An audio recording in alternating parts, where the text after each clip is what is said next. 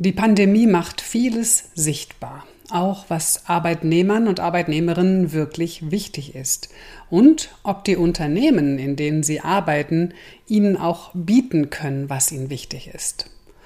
Und das Ergebnis ist erschreckend. 45 Prozent der Arbeitnehmer und Arbeitnehmerinnen wollen in den nächsten sechs bis zwölf Monaten ihren Job wechseln.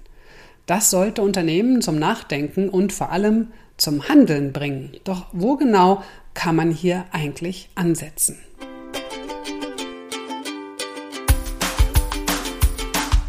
Hallo, schön, dass du ganz Ohr bist. Hier kommt der Fritzeblitz, ein Gedanke, der den Funken in dir zündet. Der Podcast mit Nicola Fritze.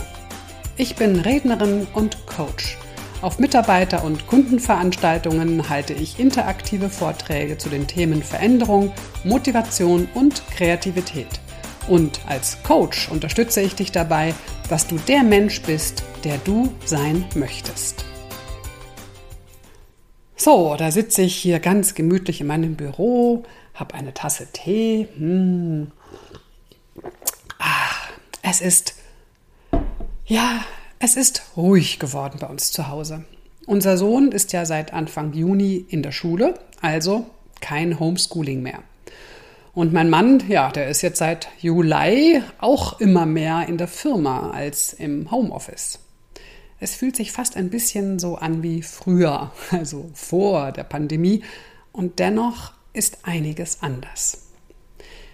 In den Coachings zum Beispiel mit meinen Kunden geht es gerade thematisch um etwas andere Themen als noch damals. Es geht jetzt vielmehr darum, wie man die Eigenverantwortung und die Zusammenarbeit und natürlich auch die Kommunikation in Teams verbessern kann. Und ja, die meisten haben erkannt, dass digitale Tools zwar echt schick sind, aber eben doch kein Allheilmittel. Egal wie wunderbar bunt und aktiv und interaktiv diese Tools sind, es ersetzt eben nicht die wirklich menschliche, persönliche Begegnung. Mit meinen Coaches spreche ich auch viel mehr über das, was einem wirklich wichtig ist und wie man seine Werte auch bei der Arbeit leben kann. Und klar, die Erfahrung im Homeoffice, der hat auf jeden Fall ganz deutlich gezeigt, dass es auch wirklich toll sein kann, mittags mit der Familie gemeinsam zu essen, um nur ein Beispiel zu nennen.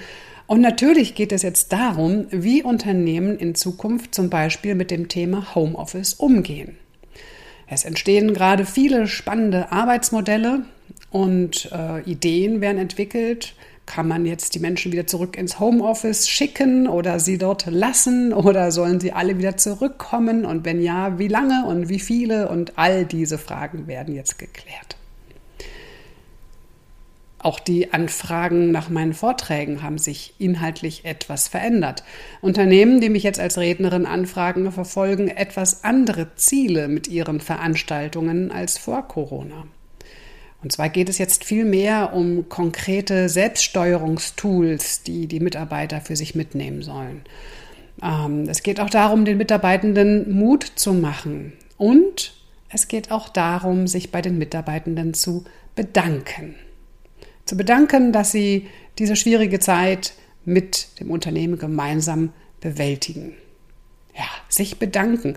Und da sind wir auch schon bei einem der wichtigsten Gründe, warum so viele Unternehmen laut einer aktuellen Studie der Personio GmbH den Job wechseln wollen. Es ist die mangelnde Wertschätzung. 25 Prozent der Befragten geben an, dass sie kündigen wollen, weil sie zu wenig Wertschätzung bekommen. Du meine Güte, das ist ja nun wirklich nichts Neues. Ich meine, ich weiß nicht, in wie vielen Podcast-Episoden und Blogartikeln habe ich schon über Wertschätzung und die Notwendigkeit und Wichtigkeit von Wertschätzung gesprochen und geschrieben. Und ich meine, wir wissen es doch alle. Es ist ja wirklich jetzt nicht die Ach was Nachricht. Ja? Also wir wissen es alle. Und wir wissen vor allem auch, wie wichtig die Wertschätzung für unsere Motivation ist, also auch etwas zu tun. Wir brauchen Feedback. Wir brauchen Feedback für das, was wir tun. Wenn wir etwas ausgearbeitet haben, dann wollen wir eben auch gerne hören, ob das gut war oder auch, ob es nicht gut war. Und wenn ja, wie man hätte es besser machen können. Also eigentlich ist es total banal. Wir wollen als Mensch gesehen werden, nicht nur als Funktionsträger, der seine Arbeit verrichtet. Also wie kann es sein, obwohl wir es doch wissen, obwohl es wirklich nichts Neues ist, wie kann es sein, dass es immer noch an dieser Wertschätzung in Unternehmen mangelt? Warum klemmt es hier immer noch? Ja, vielleicht müssen wir da bei uns selbst mal anfangen, uns an die eigene Nase fassen und, naja, mal in uns hineinhorchen, den inneren Stimmen, die da den ganzen Tag auf uns einplappern, mal genau zuhören. Wie reden diese inneren Stimmen mit uns? Wie reden wir mit uns selbst? Sind wir eher kritisch, streng, nörgelnd, meckernd, immer nur auf die Defizite ausgerichtet? Hören wir sowas wie, ja, das kann ich nicht, da bin ich nicht gut genug, die anderen sind besser, ich brauche viel zu lange, nie bringe ich was zu Ende, ich habe keine Disziplin, ach, ich weiß doch auch nicht und so weiter.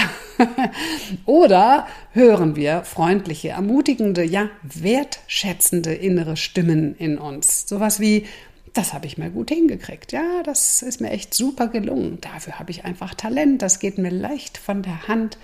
Ach, so gut wie ich kann das keiner.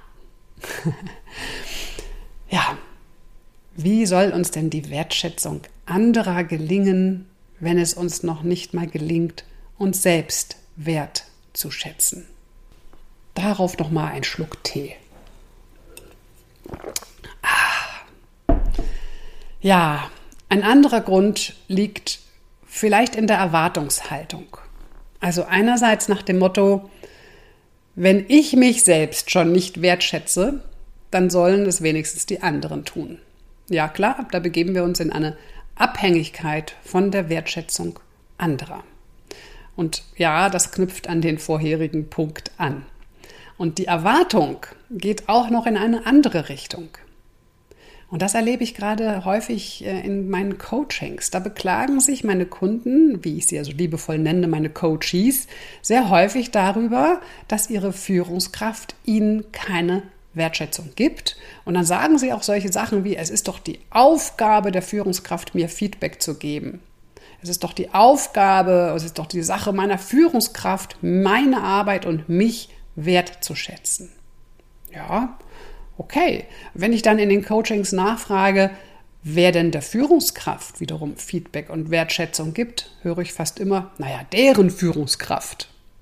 Also es wird immer weiter nach oben geschaut und irgendwann ist natürlich da oben Ende. Das heißt, die Vorstandsebene bekommt die keine Wertschätzung Häufig sagen meine Coaches dann sowas wie, ich kann doch meiner Chefin, meinem Chef kein Feedback geben. Ich kann doch der oder dem nicht sagen, was sie oder er gut gemacht hat oder was er nicht gut gemacht hat. Wirklich nicht? Also jetzt versteht mich bitte richtig. Natürlich ist es eine wichtige Aufgabe der Führungskräfte, Feedback und Wertschätzung zu geben. Doch ich sehe es genauso auch als Aufgabe der Mitarbeitenden, ihren Führungskräften Feedback und Wertschätzung zu geben. Dafür braucht es natürlich die passende Unternehmenskultur, also eine offene Kommunikation auf Augenhöhe, Feedbackkultur, Konfliktkultur und Respekt. All das sollte nicht nur in schönen goldenen Buchstaben in irgendeiner schönen Hochglanzbroschüre stehen, sondern es sollte tatsächlich täglich aktiv gelebt werden. Und das ist meistens die Herausforderung. Wenn es gelebt wird, dann fühlen sich die Mitarbeitenden auch eingeladen, ihren Führungskräften Feedback und Wertschätzung entgegenzubringen. Und ja, natürlich, auch eine Führungskraft braucht es mal, von einem Mitarbeiter oder einer Mitarbeiterin sowas zu hören wie, ich finde Ihre Entscheidung sehr gut nachvollziehbar und ich danke Ihnen, dass Sie sich so dafür einsetzen, obwohl es ja ein steiniger Weg wird. Oder sowas wie, ich freue mich, dass Sie immer ein offenes Ohr für mich haben. Oder danke, dass Sie sich für das neue Tool so stark gemacht haben. Und, und, und. Es gibt viele, viele Möglichkeiten, auch den Führungskräften Wertschätzung entgegenzubringen und ihnen natürlich auch ein Feedback zu geben. Also, mehr Mut zur Wertschätzung. Und zwar in alle Richtungen. Zu sich selbst, zu den Führungskräften und zu den Mitarbeitern. Und natürlich auch zu allen anderen Menschen. Kommen wir nochmal zurück zu der Studie der Personio GmbH. Es gibt ja neben der mangelnden Wertschätzung noch zwei weitere wichtige Kündigungsgründe. nämlich die fehlenden Aufstiegsmöglichkeiten mit 30 Prozent und eine schlechte Work-Life-Balance oder Balance mit 24 Prozent. Klar, die Erfahrung im Homeoffice zu arbeiten hat viel ins, Rollen gebracht und auch ans Licht gebracht. Und das macht auch eine aktuelle Studie des Beratungsunternehmens Accenture deutlich. Diese Studie heißt The Future of Work, Productive Anywhere. Und diese Studie besagt, dass sich Angestellte mehr hybride Arbeitsmodelle wünschen. Und zwar insgesamt 83 Prozent der weltweit befragten Teilnehmer halten hybrides Arbeiten, also bei dem sie die Möglichkeit haben, zwischen 25 und 75 Prozent der Zeit remote zu arbeiten, für optimal. Die meisten Unternehmen arbeiten ja gerade auch an neuen Arbeitsmodellen und Arbeitszeitmodellen, um dem Bedürfnis nach einer besseren Work-Life-Balance entgegenzukommen. Wobei, naja, wer mich kennt, der weiß, ich tue mich immer schwer mit dem Begriff Work-Life-Balance, weil es äh, gibt ja eigentlich nicht die Balance. Es geht ja einmal in die Richtung, dann die andere Richtung. Also eigentlich geht es ja eher um die Work-Life-Integration, also um die Integration von beidem. Ich persönlich bin optimistisch, dass wir hier in Zukunft viel Gutes und Neues äh, entdecken werden, entwickeln werden und dass das Thema Work-Life-Integration hoffentlich bald keiner der wichtigsten drei Kündigungsgründe mehr ist. Bleiben noch die mangelnden Aufstiegsmöglichkeiten als dritter wichtiger Kündigungsgrund. Klar, die Tendenz, dass die Hierarchien in Unternehmen immer flacher werden, die verringert natürlich auch die Anzahl der Stufen auf der Karriereleiter. Andererseits ist die Projektarbeit auf dem Vormarsch, also Titel zählen weniger als Kompetenzen. Was ich im Coaching mit Führungskräften beobachte, ist, dass manchen Führungskräften es gut täte, noch mehr loslassen zu können. Und das ist wichtig, weil dieses Loslassen die Eigenverantwortung der Mitarbeiter fördert. Obwohl viele Unternehmen die Eigenverantwortung der Mitarbeiter und virtuellen Teams fördern wollen, ist das vielen Führungskräften immer noch nicht so ganz geheuer. Viele haben einfach Probleme damit, Aufgaben zu priorisieren und vor allem zu delegieren und befürchten, dass gerade durch diese hybriden Arbeitsmodelle ihre Autorität ein Stück weit verloren geht. Viele Führungskräfte haben auch immer noch den Anspruch, dass sie die Lösungen für Probleme immer selbst finden müssen. Nicht zuletzt auch deshalb, weil sie glauben, dass sie damit ihre Kompetenz unterstreichen. Statt also ein Team zu befähigen, die Lösung selbst zu finden, geben viele Führungskräfte die Lösung einfach vor. Ja, klar, ist ja auch viel einfacher und geht viel schneller. Macht es so, fertig. Ja? Und außerdem tut es ja auch dem Ego der Führungskraft gut. Ja, also das fühlt sich ja auch gut an, wenn ich was weiß und ich sage, wie es gemacht wird. Also fürs Ego fühlt sich das gut an. Für die Mitarbeiter fühlt sich das überhaupt nicht gut an, denn das führt bei denen zu jede Menge Frust. Ja, Frust, dass sie sich nicht entfalten können, dass sie ihre Kompetenzen und ihre Eigenverantwortung nicht weiterentwickeln können. Mit der Konsequenz, dass sie sich über zu wenig Aufstiegsmöglichkeiten und mangelndes Vertrauen beklagen. Führungskräfte dürfen also durchaus weniger Lösungsanbieter und Entscheider sein, und stattdessen ihre Mitarbeitenden befähigen und für eine reibungslose Zusammenarbeit sorgen. Wie steht es denn mit dir und deinem Job? Bist du happy oder gehörst du zu den 45 Prozent, die in den nächsten sechs bis zwölf Monaten kündigen werden? Vielleicht inspiriert dich ja mein Podcast heute dazu, mit deinem Unternehmen ins Gespräch zu gehen und darüber nachzudenken, was dir wichtig ist. Vielleicht geht es dir auch um Wertschätzung, Work-Life-Integration und mangelnde Aufstiegschancen. Vielleicht ist es auch etwas anderes. Und vielleicht fällt es dir auch irgendwie schwer herauszufinden, was dir wirklich wichtig ist in deinem Job. Also vielleicht hast du so eine latente Unzufriedenheit, aber du kannst nicht so genau sagen, was es denn eigentlich ist. Wenn das der Fall ist, habe ich noch ein kleines ein kleines Gedankenspiel für dich, eine kleine Selbstcoaching-Frage, die ich immer sehr wirkungsvoll finde.